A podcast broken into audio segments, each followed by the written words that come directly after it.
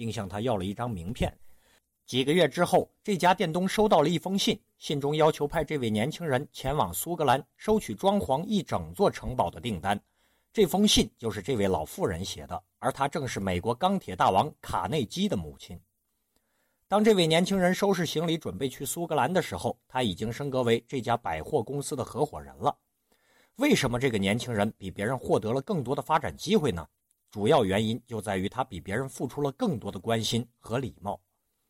唯有付出才能得到，要得到多少就必须先付出多少。付出的时候越是慷慨，得到的回报就越丰厚；付出时越吝啬、越小气，得到的就越是微薄。付出是没有存折的储蓄。